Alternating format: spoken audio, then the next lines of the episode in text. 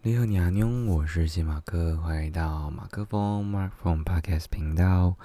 今天是礼拜五，十月二十七号，要跟大家分享的这本书，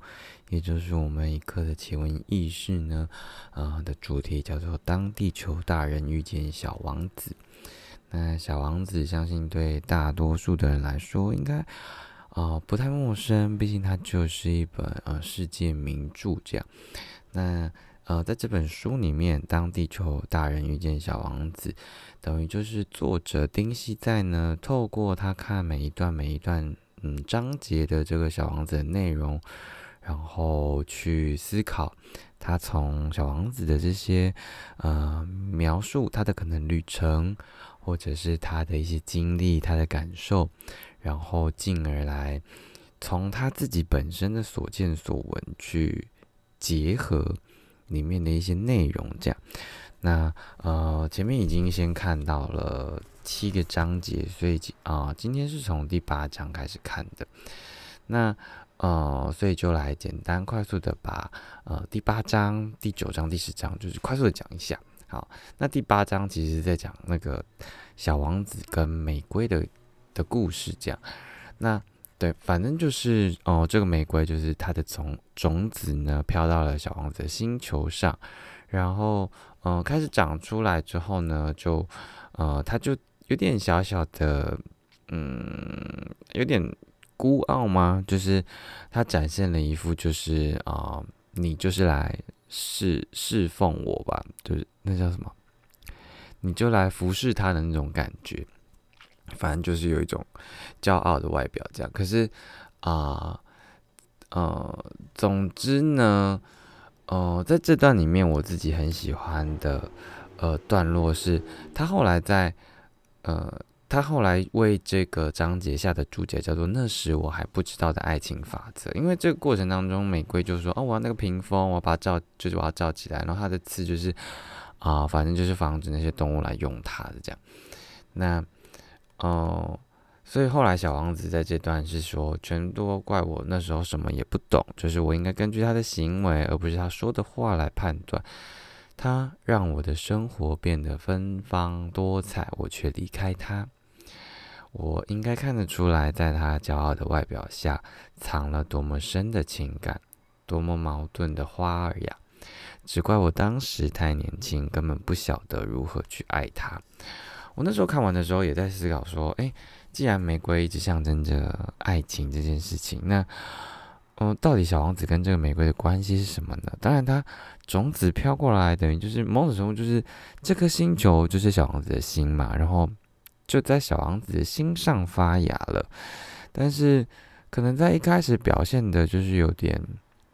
啊自傲，就是诶，就是是你喜欢我的，因为毕竟就是是。他飘过来，让愿意让他在这边扎根嘛？就是如果你没有这个这份情感、这个情愫的话，你也不会让他在你的土地上或者你的心上啊，让他去萌芽，然后你不会滋，就是滋长他的养分，或者是你不会为他啊保护他，小心翼翼的呵护这一段感情，这样对。那啊，他这边下的注解就是那时我还不知道的爱情法则，他其实中间讲了一个。嗯，释迦牟尼佛的一个故事，就是，哦，这个年就是有一个人在临终的时候，他看见了一个衣衫褴褛的老妇，然后就就上前抱了他。那他其实原本一开始，呃，认识这个人的时候，是有人要拿，就是透过这个女生要来害这个年轻人的这样。嗯，那嗯，我自己，嗯，喜欢的段落是。呃，因为他，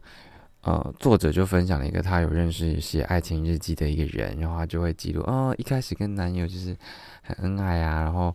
啊，做任何事情讲什么话，连语助词其实都会讲到这样。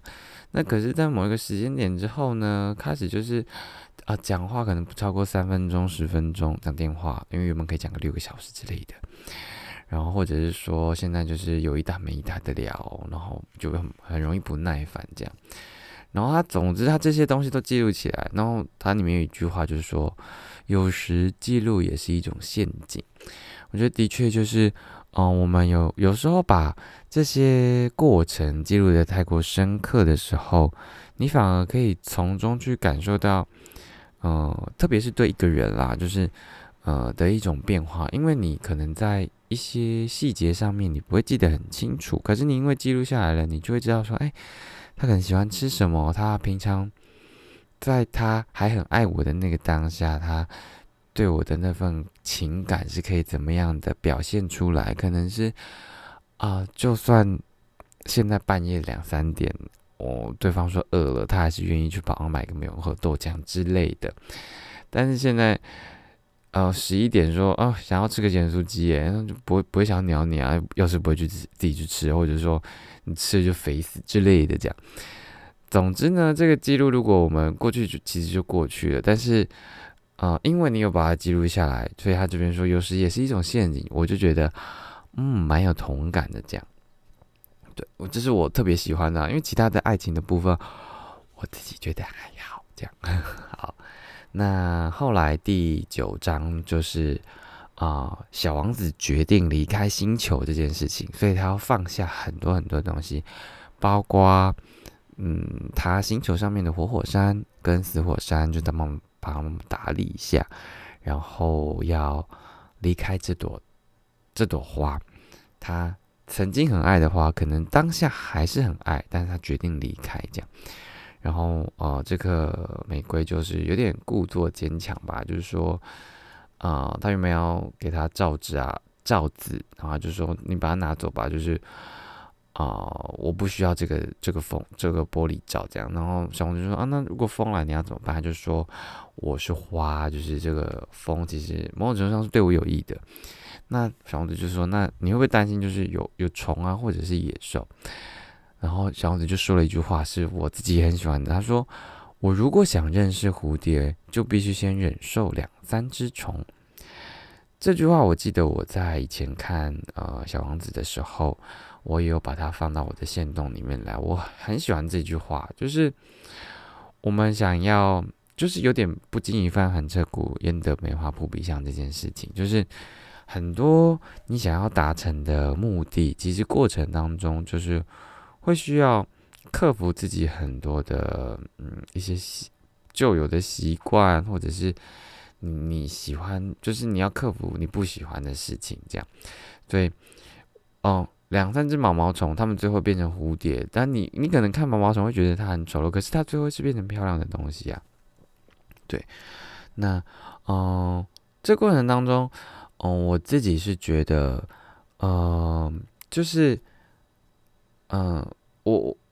就是他这这件事情是一个很勇敢的一件事啦，就是嗯，你你要必须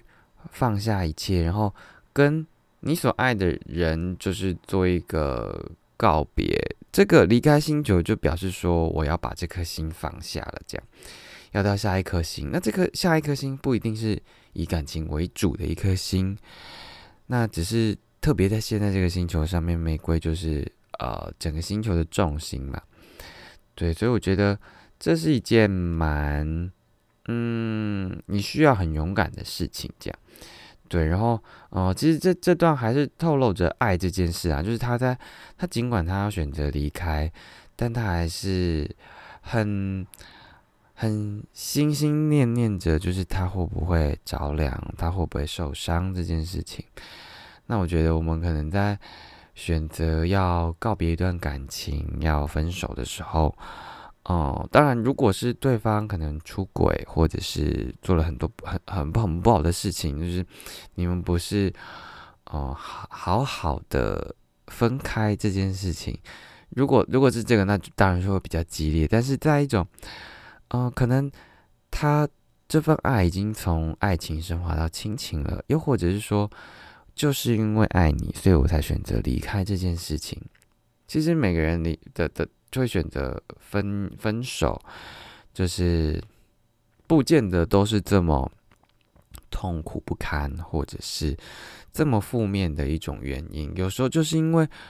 我不想要耽误你，我希望你有更好的未来，而选择放下这样。那当然，小王子这边我自己觉得他应该就是希望去，呃，看更广阔的世界，他可能觉得，呃，玫瑰这样对他，他不知道怎么样回应他对他的爱，因为毕竟玫瑰那时候说就是我爱你，就像你爱我一样这样。但是怎么会知道呢？如果玫瑰一直都是用这样子的态度在面对小王子的话，那小王子要怎么样从中去感受玫瑰对他的爱呢？我自己觉得，其实两就是两个人这个关系本来就有很多嗯不平衡的地方。你说你到底要当啊比较付出比较多爱的那个人，就是爱你比较多，还是你想要当就是被爱比较多的那个人？就觉得大家可以。呃，残酷二选一，这样天堂地狱二选一，就是你想要当哪一个？我自己其实当然就会希望说，我是那个在爱情当中接收爱比较多的人。这样，就是你当然还是会想要为爱爱你的你喜欢的人去付出。可是，我觉得当我们嗯哦，就就跟我这类人，就是我们感受到。对方的用心，对方的在意，对方的重视的时候，你就会觉得你好像处在一个呃，可能是一个安全感的的环境当中。你是你是很明显的知道你是正在被爱的这件事情，但是啊，我们是不是真的能够呃只有这件事情而已呢？就是很多事情吧，就是相对的，不然嗯，只有一方一直不断的在付出，你。不可能会知道那另外方的心意到底是什么嘛？所以，嗯，还是某种程度要适时的表达一下你的在乎啦，不然，啊，不要什么就是都放在心里。就是我想你应该知道，就是这件事情你不说出来，就是没有人知道。这样，对，那所以你接受到这些爱的时候，我觉得还是要适时的表达你的感谢也好，你的反过来的这份爱也好，就是。这份这份回报的爱，不是一种说啊，他送我相对的东西，我应该要付出更多啊！我靠，可能我要送更好的礼物，或者是用更更大的排场之类的，再回回回复这份回应这份心意。就是这份心意从来就不是所谓等值的东西，因为每个人心中对这些事情的的衡量的价值就是不一样的，所以我觉得。呃，在你能够为对方最理解，然后你觉得是给对方这份爱是，他他能够是对他有帮助，不是我我觉得嗯对你好而呃呃那件事情是好的，而是我觉得这件事情你应该是会好，就是不是从我我出发，是从你的这个立场出发，才应该是呃这份爱应该要有的呃。回应这样，嗯，这个是哦，从这个延伸出来的。突然好像讲了又更多东西。好，那最后最后一段是第十章。那第十章呢，就是小王子的旅程开始这样。然后他就先到了一个总是，嗯，我觉得有点自以为是，然后觉得这个这个这个世界就是绕着他在转的这样的一个星球。就里面的国王就是我命令你怎么样，你才能做怎么样的事情。即便小王子中间说，那我想要你命令太阳开始日落这件事情，他都说我需要等到一个好的 timing，就是哦，大概是啊七点几分这样，就是呵呵，就是瞎瞎的这样。但是，嗯，它里面。呃，有一段讲到说第一百一十七页，他说这个是就是后记在讲的啦，他的呃 chapter 十的这个相对应的他下的注解叫做“我命令你爱我”，然后在一百一十七页呢，呃，他说到就是因为他前面在过程中是他要在印度有一个签证，但是他临时就因为是状况，反正他必须到曼谷一趟，那他在曼谷那边申请签证的时候。想要六个月，但是那个人员只核发给他三个月，这样，然后他就他就在针对这段他说，权力是支配别人使之服从的力量，这样，然后，哦，但是人们是随着是否拥有那份力量，就出现了不同的表情，这样，就是他可能就是在帮他做这个签证的男，就是男子，就是他在他的业务结束之后，他的下一个面容是什么？他在面对不同的。状态不同的时间点，他的他是微笑，他是呃皱眉之类等等的这样。然后我特别特别喜欢的一小段话是说，呃，蛮长的，但是我自己很喜欢。他说：“我们是从什么时候起开始锻炼脸上的肌肉呢？从什么时候开始，我们学会区分和什么人在一起可以放心的露出真实表情，或是必须藏起内心的真实想法？当我们越来越能够分辨何时可放松以待，何时必须滴水不漏约束自己的时候，或许我们就成为大人了。”就是我自己觉得这很像一个社会化的过程啦。就是我们成为大人的时刻呢，其实就是渐渐在认识，就是我们到底应该要怎么应对这个世界。因为当我们还是小孩子的时候，就是我们可以，呃，可以很很不管很多事情，你不会意识到，就是说这件事情掀起的涟漪会造成什么样什么样什么样的影响。所以我觉得在学生时期的霸凌才会特别的严重，就是小时候不懂事，然后。可能就会，呃，不小心伤害到很多人的心。但是我觉得那个有时候他的当下可能就是一个很直觉的反应，他就是不喜欢这个人，他就是要欺负他。当然，我不是要提倡霸凌这件事情，而是，嗯，之所以出现霸凌，就是，呃，那时候的我们心智还不成熟。就是当你心智成熟，你在霸凌别人的时候，那是一种，我觉得可能是一种陷害，或者是你想要，就是就是。嗯，弄他的，可是可能在比较年轻时候的霸凌这件事情，是真的出于直觉式的，就是我讨厌这个人啊，我不知道这样说对不对啊？但我我我的意思是说，就是我觉得，呃，这里就是我我自己看到这段的时候，非常的有感觉，就是希望我们就是不要是。嗯，就成为大人本来就是一个小孩必经的过程，但是，呃，不要因为这些，嗯，不要因为这些，就是不要太肤浅的去做出那些那那些判断。你要成为大人，就应该要有大人的样子，而不是保持着小孩的内心，然后大大人的外表去去去。评判很多很多的事情，那这个才才能对得起你的这个年龄，或者是你的这颗心智，这样。嗯，对啊，所以希望应该说共勉之啦，就是我们可能都会有很不想要成为的那个大人，但是我们好像默默的都不小心的朝这个这个方向走，这样。那时时的去检讨自己这件事情，其实是很重要的。那我们是不是真的有在检讨自己？就是这个，就是留给自己各位，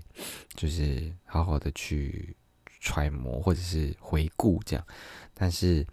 嗯，希望我们都可以在呃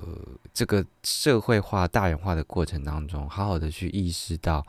我们是不是朝着我们想要的那个样子前进。这样，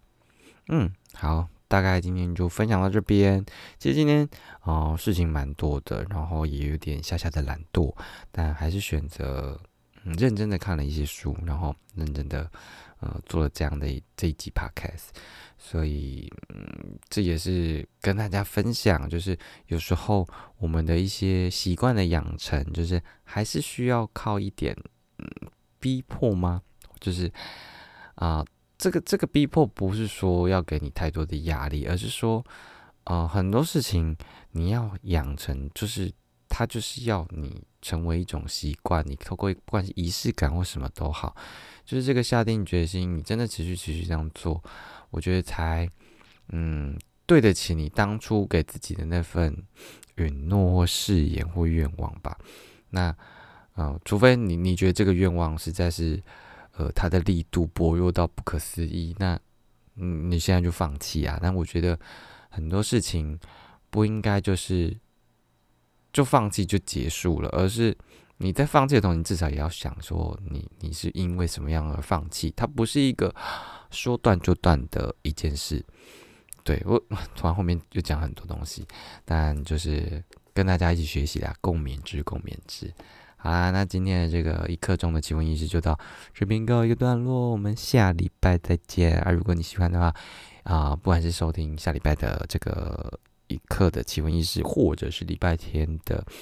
啊，误入歧途 Sunday Night 这个 DJ 的歌单，都欢迎大家可以多多支持。然后喜欢的话，就也可以订阅实时的发现，就是就是我就是定时不定时或不定期啦，就是